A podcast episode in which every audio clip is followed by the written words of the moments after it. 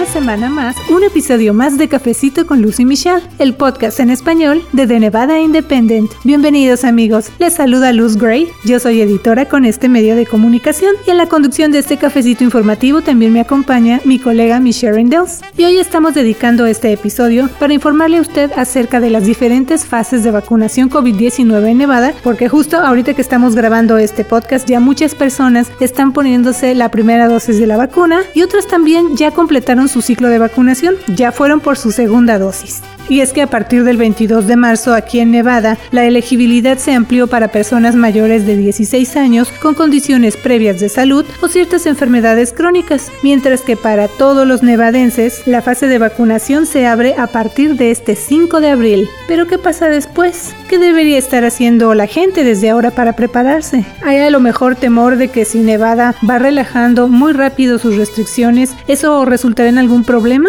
Esas fueron algunas de las preguntas que le hicimos a nuestro invitado aquí en Cafecito, el oficial de salud del Distrito de Salud del Sur de Nevada, doctor Fermín Leguén.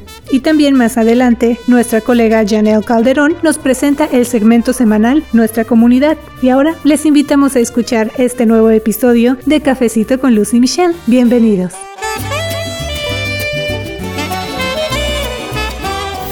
Damos la bienvenida, doctor Leguén. Gracias por venir a tomarse este cafecito informativo con nosotros. Hola, gracias. Doctor, la vacunación COVID-19 se va a abrir para todos los nevadenses a partir de este 5 de abril. ¿Qué debería estar haciendo la gente desde ahora para prepararse? Bueno, eh, gracias por, la, por esa pregunta porque me imagino que muchas personas están atentas al proceso de la vacunación. Es importante señalar de que eh, la campaña de vacunación que comenzó en diciembre pasado ha ido navegando por distintas fases. En estos momentos nos encontramos en una fase en que el número de vacunas que estamos recibiendo del gobierno federal eh, cada semana eh, se han ido incrementando, lo cual ha permitido que nuestro condado y el estado de Nevada en general pues se pueda eh, ofrecer mayor número de vacunas a nuestros residentes y, por tanto ir moviéndonos dentro de, las distintas líneas de prioridad que la campaña de vacunación de Nevada está, estableció. El aumento de lo que es el movimiento hacia eh, más, más, personas elegibles en la campaña en la edad de 16 en adelante va a ser eh, para aquellos que tienen condiciones previas, o sea, que padecen de ciertas enfermedades crónicas y ese servicio inicialmente va a ser ofrecido a, través de las eh, farmacias locales inicialmente.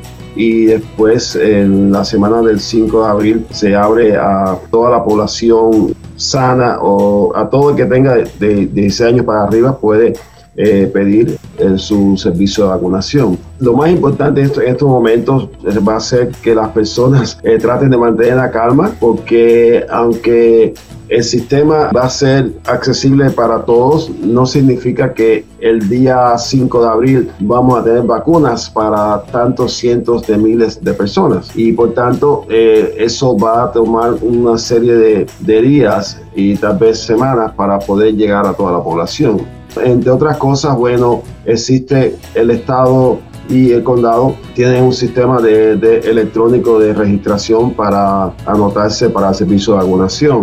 Hay personas que, tienen dificultades para inscribirse electrónicamente, ya sea porque, bueno, digamos, algunos carecen de un sistema adecuado de Internet, otros tienen dificultades de, eh, para navegar dentro del sistema de registración porque se les puede parecer muy complicado y, y otros por sencillamente pues cuestiones del idioma y tienen temor de, de, de entrarse a ese sistema. Bueno, para esas personas también existe un servicio telefónico. Es un número 800 que las personas pueden llamar de cualquier punto del estado y registrarse para la, vacunación. Allí, allí hay eh, personas que hablan español que los van a entender y los van a ayudar a anotarse para recibir la vacuna. El 1-800-401-0946. 1-800-401-0946. Y ese número funciona todos los días de la semana que pueden llamar y allí los van a ayudar. ¿Y la población sana puede hacer su cita en ese momento o necesitan esperar para el 5 de, de abril? Ah, el día 5 es que comienza eso, entonces van a tener que esperar el día 5. A no ser que cambie algo dentro de unos días, pero Eh, hasta ahora es así porque el sistema se va abriendo según las personas son elegibles para ello. Y doctor Legen, eh, ¿qué tan rápido cree usted que se logrará vacunar a todos los que quieren ser inmunizadas eh, en Nevada?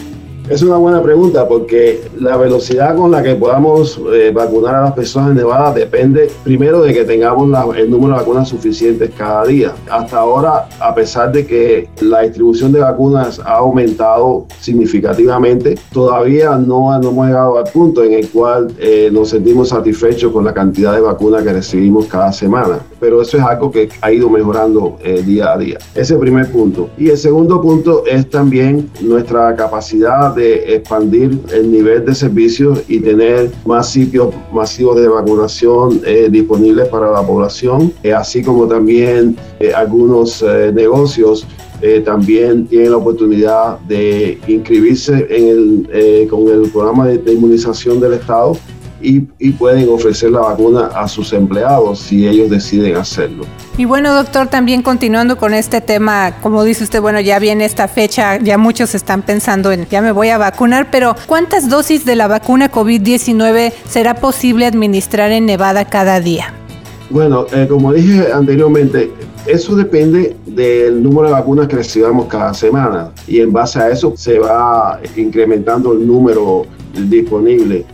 Eh, pero como te digo, la velocidad depende de la disponibilidad de vacunas que recibamos del, gobierno federal. Pero eh, nuestra intención es aumentar nuestra capacidad de, administración de vacunas, eh, por eso queremos expandir los sitios que tenemos de vacunación ahora, queremos aumentar las horas de servicio para cuando recibamos más vacunas poder ofrecérselas a la población. También estamos esperando asistencia federal para abrir otros sitios eh, masivos de vacunación que, que, nos ayuden a expandir la campaña y sobre todo para que eh, cuando lleguemos al 5 de abril podamos ofrecer un número mucho mayor de vacunas que las que ofrecemos hoy día. Pero aún así eh, va a tomar varias semanas para que todas las personas que quieren vacunarse en el estado, sobre todo en, nuestra área metropolitana del condado Clark, pues, pues puedan ser vacunados.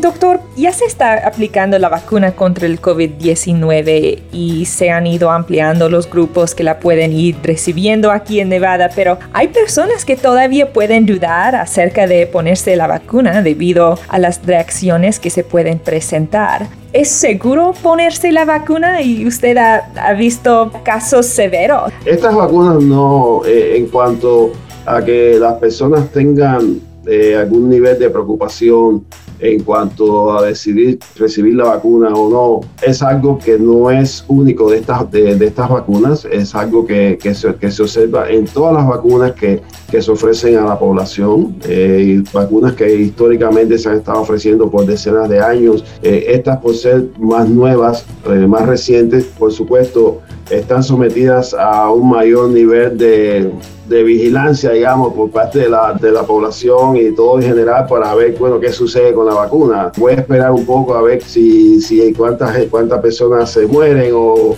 o son, son ingresadas con reacciones severas pues, antes, de, antes de yo ponérmela. Bueno, eh, lo que te puedo decir es que estas, las tres vacunas que, que, se están utilizando en nuestro país son vacunas que antes de ser aprobadas tuvieron que someterse a un riguroso examen, eh, que fue el, estudio de campo de la fase 3 que tuvieron que completar. Y esa fase 3 precisamente está centrada en asegurar que las vacunas que están estudiando no sean vacunas que, que producen eh, un nivel alto de reacciones severas a la población y que son capaces de proteger la población en un alto grado.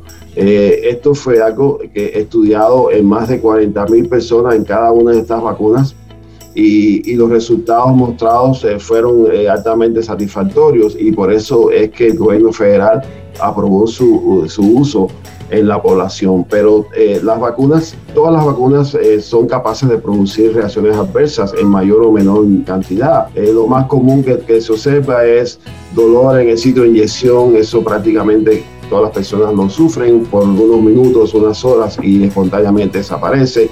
Algunas personas tienen pérdida momentánea de conocimiento o, de la fuerza muscular y, se pueden desmayar, caerse y por eso se recomienda que las personas eh, al momento de vacunarse eh, permanezcan en observación 15 minutos o 30 minutos si, tienen historia de, reacciones alérgicas. Y otros eh, reaccionan eh, con fiebres de, de, menor grado, menor intensidad que, que, que desaparecen las 24 48 horas con antifebriles, analgésicos y dolores musculares pueden también eh, presentar. Y algunas, algunos casos más excepcionales pudieran presentar reacciones eh, más severas que generalmente son resueltas con el cuidado médico, pero eh, cuando tú miras el balance de, cada una de estas vacunas y el beneficio que ofrecen de protegiendo a, la población, ese beneficio excede extraordinariamente los, posibles riesgos de, vacunación. Lo, más importante de estas tres vacunas es que las tres son altamente eficaces en, primero, disminuir la mortalidad. Prácticamente la mortalidad por COVID para las personas vacunadas es, prácticamente cero.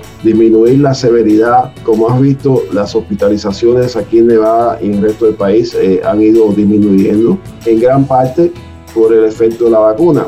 Eh, comenzaron primero con la evolución espontánea de la, enfermedad a finales de diciembre, principios de enero, pero eso se ha mantenido y se ha visto incluso una disminución de la circulación del virus, a lo cual contribuye la, vacuna que, cada semana vamos aumentando el nivel de protección de la población. En estos momentos eh, nosotros aquí en el condado Clark ya hemos administrado la vacuna la primera dosis a más de un 20% de las personas. Y en estos momentos el 11-12% de las personas en el condado Clark ya están completamente vacunadas y por tanto protegidas contra eh, la, enfermedad. Y esto, y esto es muy importante porque esto contribuye a disminuir la posibilidad de transmisión del virus en esta comunidad. Doctor Leguen, nos queremos enfocar también en lo que pasa después de ponernos la vacuna porque hay quienes ya se pusieron la primera dosis de la vacuna Pfizer o Moderna, pero no están regresando por el refuerzo. ¿Por qué es importante ponerse esa segunda dosis? Ese fenómeno de, de la segunda dosis no es único de estas vacunas, eso, eso pasa desgraciadamente con todas las vacunas que tienen más de una dosis, lograr que el 100% de las personas que recibieron la primera dosis se pongan la segunda dosis es una tarea extraordinaria que conlleva numerosos acercamientos, hacia a través de llamadas telefónicas, postales a través del correo, o sea, múltiples comunicaciones para ayudar a que las personas regresen por la segunda dosis. Eso es lo que, lo que hemos estado observando con esta vacuna. Y no nos sorprende, quisiéramos que, que fuera el 100% que regresara inmediatamente, pero no está siendo así. Eh, nosotros tenemos de todos modos un alto por ciento de las personas que sí están regresando por la segunda dosis. Algunos no, no, no la, eh, la pueden obtener eh, exactamente a los 28 días para, eh, para la Moderna o 21 días para Pfizer, pero eh, la obtienen en días subsecuentes y, vemos como de una manera acumulativa pues se está llegando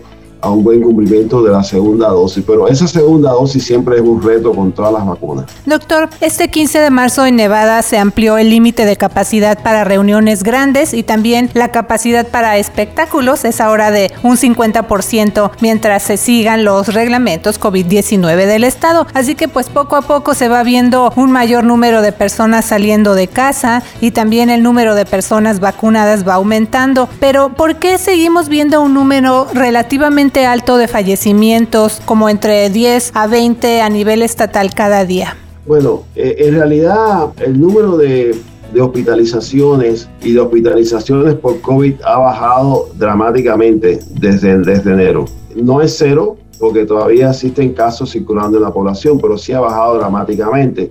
Eh, es importante también señalar que la mortalidad por, por COVID eh, generalmente tarda en ser evidente entre cuatro, a veces hasta seis semanas. O sea que los números de mortalidad que, estamos viendo hoy día eh, son un reflejo mayormente de, lo que estaba, de lo que sucedió hace tres, cuatro, cinco, seis semanas atrás. O sea, eh, esa es la información de la mortalidad tiene ese efecto que, que no va simultáneamente con, con, la incidencia o el número, eh, nuevo de casos. Pero lo que sí te puedo decir es que la curva de mortalidad en Nevada y el condado Clark está bajando a la misma velocidad que está bajando la incidencia y la hospitalización.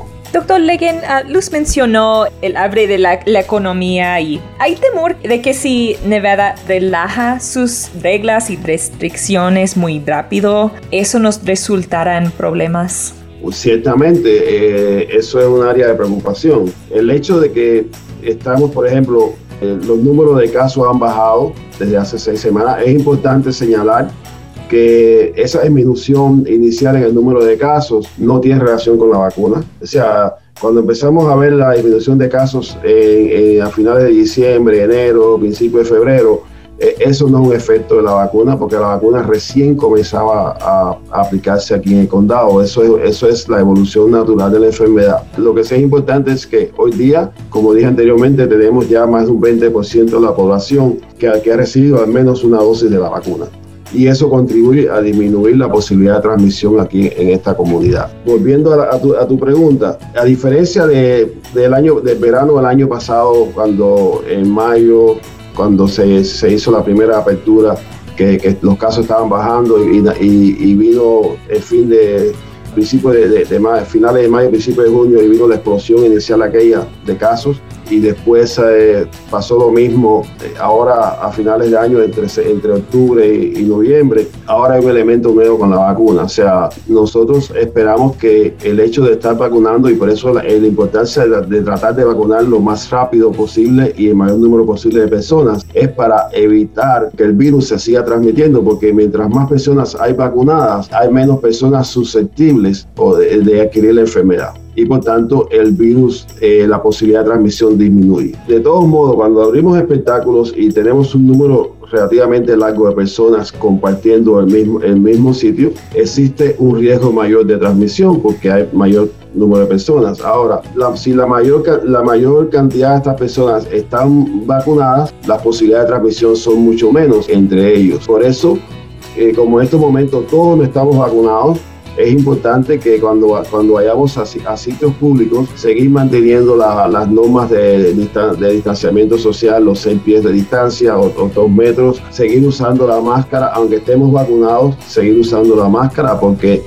porque aunque estamos vacunados, existe siempre una posibilidad de que, podamos transmitir el virus a otras personas, aunque ya se ha visto estudios con las vacunas eh, Moderna, Pfizer y Johnson Johnson de que, de que esa posibilidad de transmisión eh, disminuye mucho después que la persona se vacuna, pero aún así existe todavía que queda una cierta posibilidad. Entonces, lo más importante ahora con, con esta reapertura es que, que sigamos protegiéndonos y sigamos protegiendo a las personas que están alrededor nuestro. Y de todos modos nosotros estamos preocupados igual con la reapertura y estamos mirando muy estrechamente eh, cómo se va comportando la enfermedad a partir de, de, esta semana que se, que se comienzan ya a abrir más negocios, comienza a haber más movimiento del público en la calle y en los establecimientos y, por tanto la posibilidad de que haya una, un mayor riesgo de transmisión realmente se incrementa. Entonces eso lo tenemos que estar observando y es lo que estamos haciendo ahora. Doctor, ahora le quiero preguntar también una de las preocupaciones que tienen pues los padres de familia. ¿Usted considera que la reapertura paulatina de escuelas ha sido algo exitoso o es un motivo de preocupación para la propagación del COVID-19?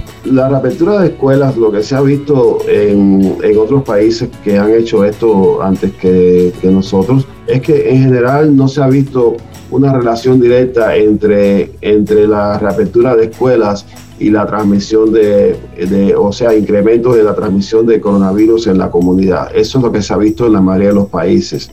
esta enfermedad no se comporta igual que el flu. Por ejemplo, nosotros sabemos que bueno, no, hay que ser un científico para darse cuenta que la temporada de flu, si usted tiene niños pequeños en la escuela o, o, en un daycare, es imposible que usted pase la temporada de flu sin cogerlo. ¿Por qué? Porque, porque vemos la relación esa tan estrecha, eh, la, dinámica entre el niño yendo al, establecimiento escolar y regresando trayendo la infección a la casa. En, el caso del coronavirus no se ha visto eso, de, de todos modos sí existe la posibilidad. ¿Por qué? Porque bueno, eh, mayor número de personas que están en contacto directo y, y que por tanto pudieran eh, transmitir eh, eh, de regreso a su familia. Nosotros realmente em, estamos monitoreando las escuelas desde el año pasado porque es, importante señalar que las escuelas privadas y los charter schools permanecieron abiertos, al menos aquí en el condado Clark. Y nosotros establecimos un sistema de vigilancia y trabajamos estrechamente con las administraciones de estas escuelas durante todo ese periodo. Los ayudamos a, a manejar los casos que se presentaron, a educar a su personal y, realmente fue bastante satisfactorio con ellos. Nosotros eh, estamos haciendo lo mismo con el, con el distrito escolar y realmente hasta ahora podemos decir que desde el punto de vista de la enfermedad, sí, hemos, hemos encontrado casos porque obviamente esperamos encontrar casos porque esos niños forman, parte de la comunidad y nosotros, sin que la escuela se abra, sabemos que, así que existe todas las semanas un número X de niños que son reportados. Y hemos trabajado con la escuela, hasta ahora el número de personas que han sido diagnosticadas con, con coronavirus en, en, el, en, condado Clark, en, me refiero al distrito escolar, ha sido un número realmente bastante bajo, eh, incluso debajo de lo que nosotros esperábamos de acuerdo al comportamiento de la enfermedad en la comunidad lo cual indica de que hasta ahora ellos han sido eh, bastante exitosos en las medidas de, de, mitigación y control de la enfermedad en su ambiente. Doctor, gracias por toda la información. ¿Hay algo más que le gustaría agregar? Sí, mira, muchas personas se preguntan, ok, cuál vacuna es mejor, me pongo la vacuna A, la B o la C y están incluso eh, tratando de ver a qué sitio van a ir para, para que le pongan la vacuna tal que es la que ellos consideran que es la mejor y todo ese ejercicio ¿no? que, que, que está existiendo en la comunidad. Nosotros queremos enfatizar y repetir el mensaje que se está dando por todos lados. Por favor, usted póngase la vacuna que está delante de usted. Esa es la mejor vacuna que existe. Eh, las tres vacunas son altamente protectoras y repito, lo más importante para una vacuna con esta enfermedad es primero evitar la muerte. Las tres son altamente eficaces en eso, prácticamente no muertes eh, después de vacunarse. Y evitar los casos severos y hospitalizaciones, las tres son altamente más de un 85-90% eficaces en evitando estas cosas. O sea, eso es lo más importante. Y la, y la respuesta a la pregunta es, usted póngase la vacuna que está delante de usted y va a estar bien. Bueno, doctor, pues vamos a seguir en contacto con usted para continuar informando al público acerca de lo que vaya pasando con el tema del COVID-19 en Nevada. Así que muchas gracias por tomarse este cafecito informativo con nosotros. Gracias, buen día. Agradecemos al doctor Fermín Leguén, oficial de salud del Distrito de Salud del Sur de Nevada. Y ahora pasamos con más noticias para las familias de Nevada. Le invito a escuchar que nos preparó nuestra reportera Janelle Calderón en el segmento Nuestra Comunidad. La Fundación de Sillas de Ruedas de Nevada y Puentes, una organización enfocada en reducir las desigualdades en el acceso a recursos médicos, se han unido para proporcionar sillas de ruedas de uso permanente gratuitas a latinos que las necesitan. Para poder recibir una silla de ruedas, el beneficiario debe ser habitante de Nevada y no contar con los recursos económicos para obtener una. La silla de ruedas también debe ser para uso permanente y no para procesos de recuperación. Las personas que cumplan con los requisitos pueden llamar al 70 702-933 62 702-900-3362 y dejar un mensaje de voz. Un agente de puentes lo atenderá y coordinará la entrega a domicilio de la silla de ruedas. Actualmente la organización tiene 150 sillas de ruedas en Las Vegas y espera recibir 300 más a finales de abril. También hay 300 sillas de ruedas disponibles en Reno. Durante los fines de semana habrá un número limitado de sillas de ruedas disponibles e información sobre recursos en la mesa que Puentes tiene en Broad Acres Swap Meet en North Las Vegas. Le informa Janel Calderón. Muchas gracias por tu reporte, Janelle. Lea cada viernes nuestra comunidad, una sección que le preparamos en The Nevada Independent en español con información acerca de eventos y recursos gratuitos o a bajo costo. Le deseo que tenga una semana llena de éxito. Soy la reportera Luz Gray con The Nevada Independent en español, nuestro estado, nuestras noticias, nuestra, voz.